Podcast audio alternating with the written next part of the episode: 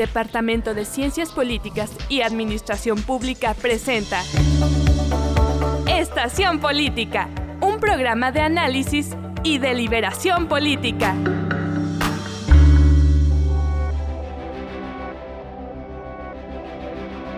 Un martes más nos encontramos en su estación preferida, la estación política con mi compañero Oscar y mi compañero Elías. ¿Cómo están?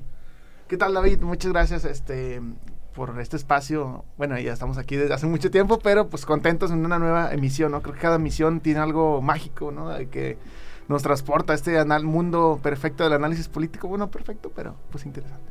Muy, muy interesante. ¿Y tú, mi compañero Oscar, cómo te encuentras hoy? Muy bien, muchas gracias. Bueno, tenemos un tema eh, interesante. Ya lo decía Elías, algo mágico. No, no tan mágico, más que nada de analizar la realidad. Y vamos a analizar un poquito la democracia, ya que existe una teoría que se le llama la postdemocracia. ¿Esta en qué se basa? Bueno, menciona que estamos en un periodo donde eh, esta forma de gobierno se encuentra débil a causa de la debilidad global. Esta se encuentra inestable en primeramente por la mayor concentración de riqueza que se está dando en monopolios y también un incremento por lo tanto de desigualdades de todo tipo y por supuesto una debilidad en cuanto a la ciudadanía social.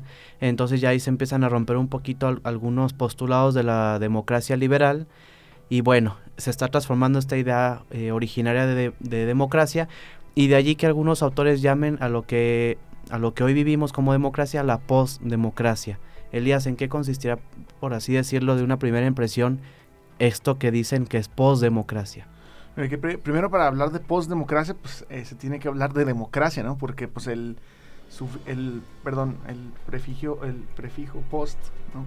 Eh, hace referencia a algo que continúa, ¿no? O algo que sigue, o algo que es la evolución de, ¿no? Entonces primero pues tendríamos que hablar de democracia democracia pues entendida en el sentido como tú dices, ¿no? En el sentido liberal, ¿no? Eh, recordar un poquito este ideal democrático del gobierno del pueblo, ¿no? En, formas muy sencillas. Ya después meter temas, por ejemplo, de derechos, ¿no? Estado de Derecho, libertades, este, etcétera, ¿no? Pero creo que es importante primero retomar eh, lo que es la democracia.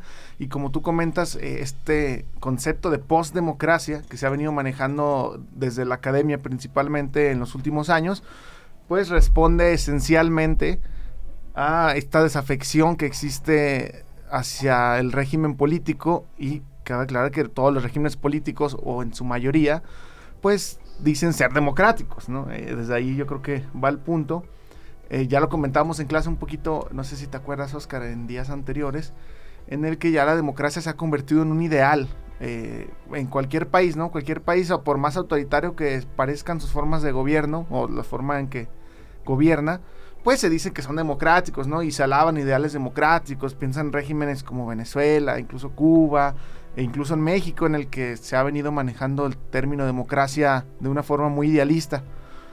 Y este nuevo concepto que viene de postdemocracia eh, viene, digamos, a intentar, digamos, colapsar un poco el tema, el, el, concepto clásico de democracia, al decir que esta idea que teníamos muy, digamos, en un pedestal de que no, la democracia es lo perfecto, la democracia es esto, y llega este nuevo concepto en el que sabes que ya ni siquiera la gente está conforme con lo que llamamos democracia. Entonces, por, creo que por ahí podemos empezar. Claro, la, idea más eh, arraigada de los regímenes democráticos se fue dando a partir del siglo XIX, donde todos los países querían empezar ya a imitar este modelo. Sin embargo, en algunos países no se llegó a una imitación tan fiel de, la democracia como tal. Sí se establecieron mecanismos, pero en lo profundo o en la práctica, mejor dicho, de los sistemas políticos no se hablaba de democracia. Podemos pensar ahorita en la historia de nuestro país, eh, la mitad del siglo XIX, del inicio del siglo XIX fue inestable políticamente.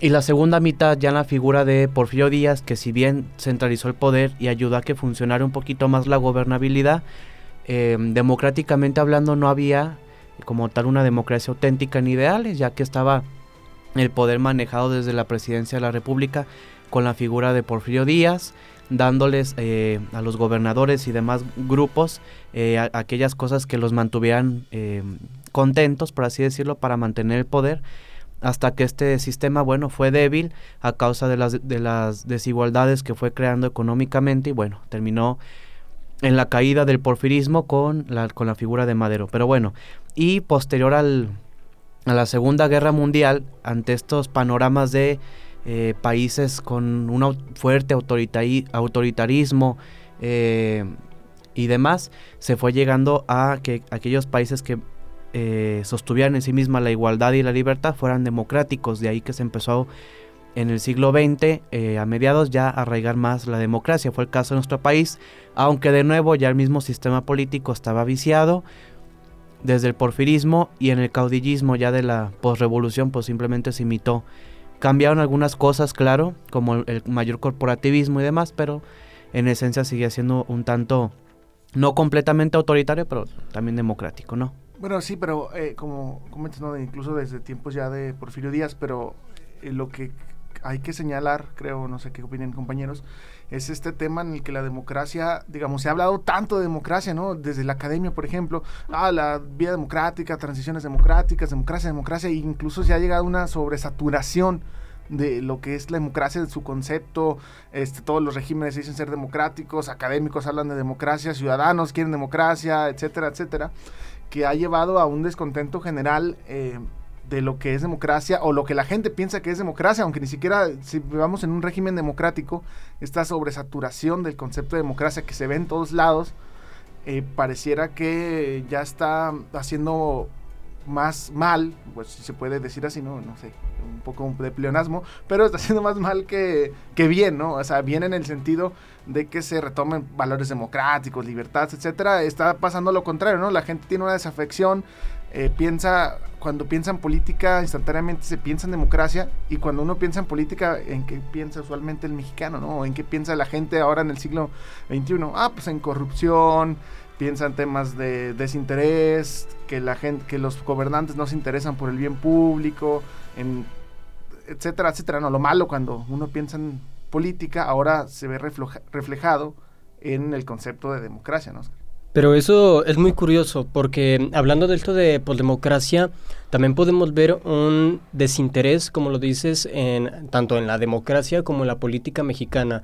Ya lo hemos visto como los partidos políticos ya se centran más que nada en hacer eh, marketing. O sea, prácticamente sus campañas políticas se, se, centran en eso, de números, estadísticas y, y pues la, la gente literal nada más prende la televisión, ve esas gráficas y piensa, ah, pues ya este partido va a ganar porque la televisión lo está diciendo. Pero más que nada es el mismo partido político que pone esos anuncios esa, esa publicidad para darle como más relevancia a eso. O sea, la verdad que los partidos políticos ahora ya no se preocupan tanto en el bien común, en los intereses de la sociedad, sino en el propio poder y en su mismo elitismo, porque la verdad que desde hace años, aunque haya nueva gente, realmente sigue siendo la misma que nos han estado gobernando desde hace mucho. Claro, no, eh, recordemos por ejemplo ensayos clásicos de la clase política, ¿no? Teoría de élites, que nos vienen diciendo eso desde el siglo pasado, pero en el caso mexicano lo podemos observar desde la cartelización de los partidos. Em, se ha venido manejando este concepto de un partido cártel, que lo, no, no, no cárteles de los malos o de esos que, que salen ahí con de los militares con tenis, no, más bien lo que hablo yo es de, bueno, lo, lo, que hablan los autores expertos en la cartelización de los partidos, esta manera en que los partidos ya se dividen el poder eh, y es como un pastel, ¿no? A tal partido le toca esto, a tal esto, a tal esto. Entre todos se protegen, por así decirlo, ¿no? Entre una relación de complicidad entre los partidos en el que se pueden decir de todo, ¿no? Vemos harta la política en el que los, digamos, líderes partidistas se ofenden, se dicen, tú eres un corrupto, tú eres esto, tú eres aquello, pero realmente no ponen en duda el status quo que tienen los partidos y los partidos seguirán siendo el único instrumento de la política nacional, ¿no? A menos que pase algo muy extraordinario, pero los partidos siempre seguirán ahí. Y esta parte en el que, como comentas tú, de la postdemocracia, ¿no? En el que una democracia ya se, digamos, se fundamenta eh, exclusivamente en temas de mercantilización, ¿no? Como comentas tú, que solamente ya se hablan estadísticas, números, este, el tema, por ejemplo, de la introducción del marketing a la política, en el que solamente se quiere vender un producto, ¿no? Y es eso, ¿no? La política se ha convertido en, una, en un intercambio de productos en el que se vende a un candidato, se vende a un partido y el, digamos, bueno, nosotros como ciudadanos o el mercado electoral, pues lo que hace pues es intercambiar esta venta por votos, ¿no? Que pues eh, parte, ¿no? De esta desafección a la democracia. Pero ya sin desviarnos tanto del tema, hablando de partidos y demás, ah, estábamos en lo que es la posdemocracia, ¿no? Fue el, originalmente el tema y hay que abarcarlo.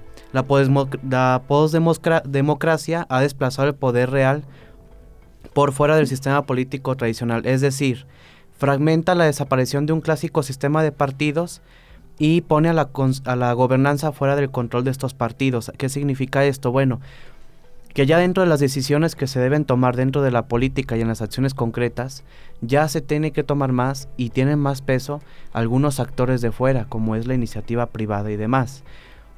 ¿Esto qué consecuencia tiene en esto de, del concepto de postdemocracia? Bueno, que ya no puede existir de cierta manera un control eh, institucional del poder político para controlar ciertos factores, porque ya hay más peso en otros actores. ¿Qué opinas al respecto, Elías? Claro, no, y es como esto que hemos visto de la nueva gestión pública, que son conceptos que se han manejado este, desde los años 90, pero pues que han tomado relevancia últimamente, y es este sentido en el que ya, digamos, los asuntos del Estado se manejan como empresas privadas, ¿no? Por eso es de la nueva gestión, ¿no? Traer estos instrumentos de gestión privada al Estado, que lo que hace, pues, es seguir esta desafección, ¿no? En el que ya no hay responsabilidad de servidores públicos, en el que ya no sabe quién se toma las decisiones, como dices tú, ¿no? Ya no hay esta estructura clásica de un sistema político entonces, eh, habrá que analizarlo. Ya después, por ejemplo, llega la post o la, de la nueva, post nueva gestión pública, en el que se retoma un poquito la centralidad del Estado,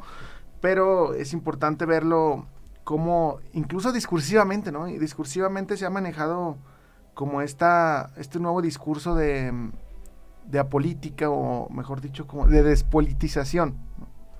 Eh, este discurso que se ha manejado de que a eso ya no le corresponde al Estado, eso ya es otra cosa, eso ya van los actores privados, etcétera, que no está, o sea, que está bien que las decisiones actuales se tomen entre un conjunto de actores, sociedad civil, empresarios, eh, ciudadanos, Estado, pero que esto repercute efectivamente en la democracia porque se pierde esta, digamos, sentido de que el que tiene que tomar la decisión es mi representante, ¿no? Yo por eso fui a votar eh, en julio, yo por eso elegí mi representante, por eso tenemos presidente, gobernador, presidente municipal, y que desde este discurso se ha despolitizado, ¿no? Y parece que ya ellos no tienen la culpa de lo malo cuando realmente, bueno, no es que tengan la culpa de lo malo, pero este sí tienen responsabilidad en el actuar público que se ha venido perdiendo.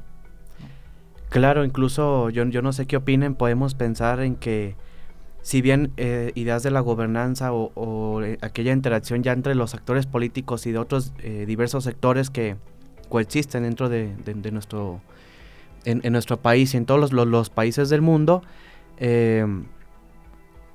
puede crear una mayor este, eficacia no en cuanto a los resultados que se den no podemos decir ah ok hay que cooperarnos para que esto este proyecto salga bien iniciativa privada y demás pero llega un punto en que a veces, en, casos más concretos, estas decisiones que se toman un poquito más eh, viendo por los intereses de, ciertos sectores que ya influyen más, desprotegen aquellos postulados de la misma democracia. ¿Estás de acuerdo con esto, David? ¿O qué opinas al respecto? Pues siento que lo que dices, la verdad que sí tiene un poco de sentido, porque, o sea, esta democracia en sí que se ha vuelto, se ha de, hablamos de eso, de, que si las élites nada más han tenido el control, de que si nada más se ha globalizado o que si más nos centramos en la economía o, muchas razones así.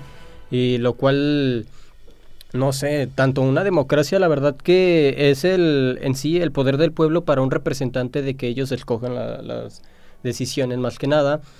Y no sé, siento que al menos México se ha estado convirtiendo en una, desde siempre, pero un poco más ya, un poco más de corrupción por el nepotismo, de cómo siempre tienen a, su grupo, a su misma gente y los van metiendo.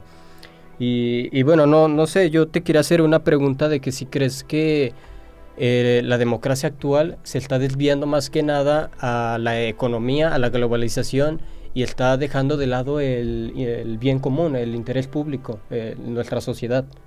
Es que, por ejemplo, Elías, no sé si te acuerdas cuando eh, veíamos en, desde el liberalismo muchas demás materias que hemos llevado a lo largo del tiempo, siempre desde que empezó a surgir la burguesía, ya desde ahí ya se empezó un poquito el poder este, político a estar más relacionado intrínsecamente con el poder económico y estos empezaron a ver los intereses y demás.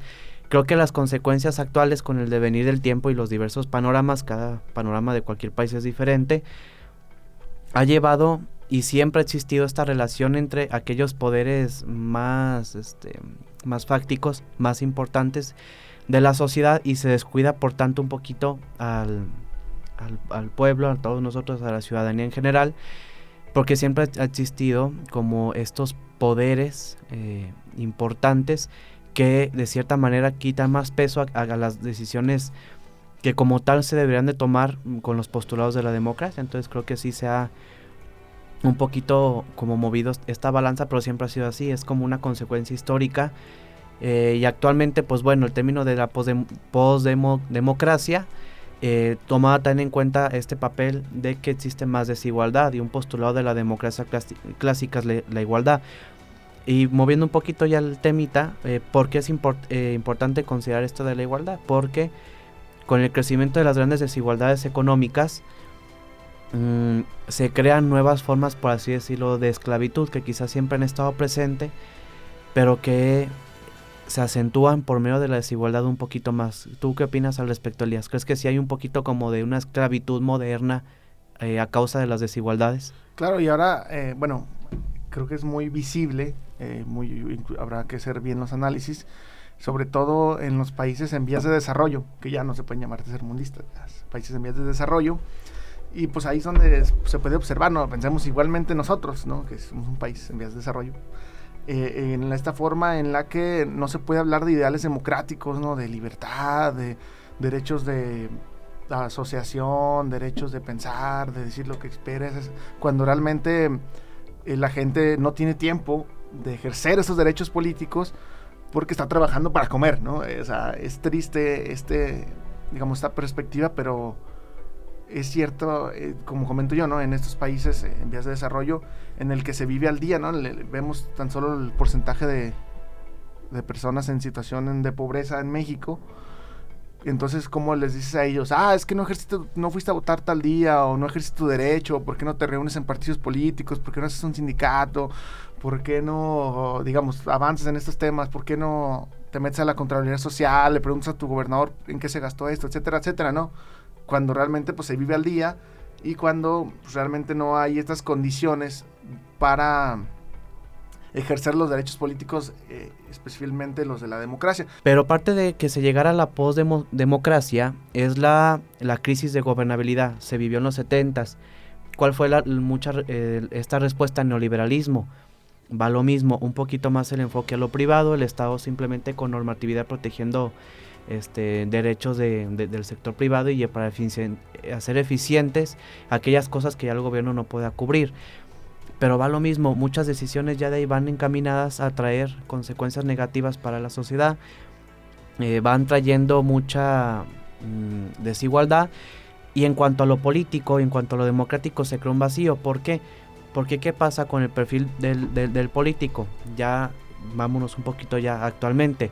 Ya el político busca por medio del marketing, ya no le interesa tanto cuáles son los postulados originales de mi partido, ah, que mi partido es gris, que mi partido es verde, que mi partido es rosita, que mi partido es fuchsia, mm, X o Y.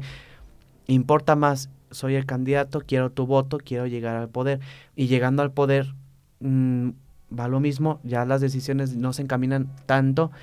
Sí, se, se encaminan algunas a cumplir ciertas promesas para mantener una popularidad, pero ya no se encaminan como aquellos valores democráticos, ¿no? Del bien común. Claro, creo que ahí le atinaste, incluso en lo que tú decías, David, en este tema de las estadísticas, de esto, ¿qué es lo que ahorita eh, la clase, bueno, eh, los dirigentes políticos en qué se enfocan? En los niveles de aprobación, en los porcentajes, que si tal, tal porcentaje de población aún me quiere, tal me apoya, tal votaría otra vez por mí, etcétera, etcétera, ¿no? Y creo que ahí va este tema en el que se mete todo este tema del marketing, que pues... Eh, digamos, mercantiliza esta parte de la política y que afecta incluso en el actuar de los de los dirigentes políticos, ¿no? Y recordaba mucho una frase que nos decía un profesor en el que, eh, así la frase, ¿no? Que hablando sobre democracia y, los, los, actores políticos, que uno no gana eh, para hacer políticas, ¿no? Sino uno hace políticas para ganar. exactamente. Exactamente, ¿no? Y este tema, por ejemplo, de clientelar, etcétera, etcétera, pero que va enfocado a lo que tú dices, David. Sí, bueno, creo que, que tienes razón en la frase. Creo que textualmente se refería un poco de vivir para la política o vivir de la política. Pero igual regresando un punto a lo que llegábamos de hace rato, de, la, eh, de un poco de la esclavitud. Yo creo que actualmente en estos países de vías de desarrollo, lo, todos los ciudadanos de clase media hacia baja o hacia abajo, es obvio que son esclavos más que de nada del horario y del salario. Viven al día y la verdad que es un poco... Eh, no culpa de, del gobierno, pero es una democracia que se ha estado fallando desde hace mucho y, la sociedad no puede seguir así, porque en países de primer mundo, aunque sea, aunque tengas el trabajo que sea, puedes vivir bien. Aquí, como tú dices, vives al día. Y aún así, fíjate, eh, incluso pensemos en el ejemplo norteamericano, incluso ahí ya eh, se vive esto de la pospolítica y la desafección a la democracia. Bueno, perdón, la posdemocracia.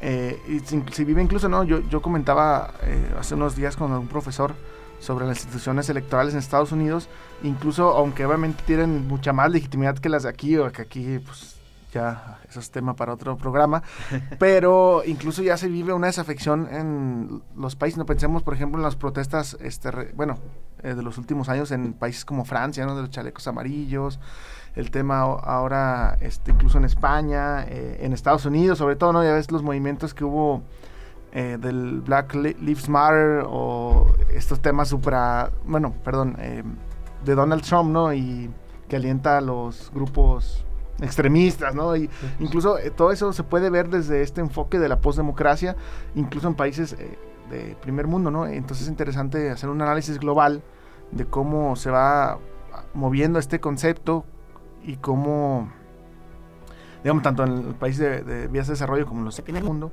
bueno, creo que también no se puede llamar así, pero cómo, cómo va evolucionando, ¿no, Oscar? Bueno, ya, para ir cerrando. Va evolucionando mucho, pero mira, la, democracia no puede permanecer igual cuando cambia la política. Ya la política ha cambiado mucho. Y porque una de las posibles causas de las cuales los ciudadanos, nosotros y todo mundo pueda sentir ya esa desafección a la política, por tanto la democracia, por tanto la administración pública, es como un... pones unos, eh, ¿cómo se llaman? Los dominós y tiras uno y se va tirando todo. ¿Por qué? Porque simplemente ya estas formas de, de política que vemos a veces se llega a un sinsentido de la política. Entonces dice, pues, ¿esto para qué sirve? No, este nada más quiere tener poder. Estos grupos eh, elitistas, estos sectores privados y demás, ahí están manteniéndose y yo, pues, ¿qué? Nada más, eh, y estoy ahí como al margen, se puede pensar de cierta manera, quizá con otras palabras o con casos más concretos de la vida cotidiana, pero ahí se queda, parecería que la política se mueve. Claro, la política siempre ha tenido eh, puntos y aspectos que nunca han cambiado a lo largo del tiempo, ¿no? Como el, poder, su esencia. Pero pareciera como que es, estar una tipo, pudiera ser, ¿no? me, atrevería a hacer una pequeña comparación como un tipo de edad media, pero en el siglo XXI, un poquito. Claro, ya con celulares y todo, pero hay como algunos aspectos más. ¿Y por qué lo digo? Bueno, hay que analícenlo, está interesante. Pero no creo que ahí diste en el clavo de todo lo que hemos hablado, ¿no? La forma en cómo ha cambiado de hacer política, que afecta tanto en la forma en la que se gestiona el Estado, ¿no? Desde la administración pública, cambia la forma en que se relacionan los ciudadanos, cambia la forma de los partidos políticos, eh, cambia incluso el tema económico en el Estado, ¿no? Si se interviene o no. Entonces creo que eh, eso sería como mi punto en el que yo cerraría eh, este programa en estas nuevas formas de hacer política que afectan a la sociedad, a la administración del Estado, a la economía y que terminan efectivamente en la postdemocracia. Pues sí, yo creo que la verdad, mm, no sé, siento que esta sesión la hemos dejado más que a su pensamiento para que ustedes piensen, puedan tener una gran filosofía sobre esto de la postdemocracia, de qué piensan ustedes y pues la verdad no sé, les dejamos esas preguntas de, de qué opinan ustedes de la postdemocracia con todo lo que hemos hablado. Y pues ya para despedirnos, mi compañero Oscar, mi compañero Elías, eh, pues si quieren decir algo. Claro, vamos a cerrar este programa y nos vemos el siguiente martes, no sin antes felicitar a nuestra compañera eh, de Ciencias Políticas, Laura Andrade, por su participación eh, próxima en el concurso nacional de oratoria. Y como siempre hay que felicitar a nuestros compañeros de, Ciencias Políticas. y somos una carrera muy buena y estamos para siempre preparándonos para el servicio del el bien común y de la sociedad. Claro, Muchas gracias.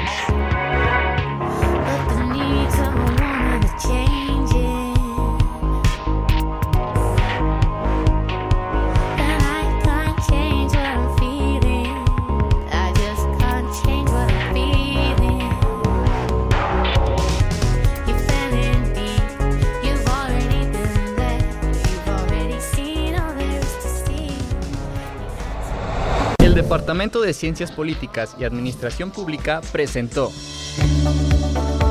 Estación Política. Escúchanos en la próxima emisión.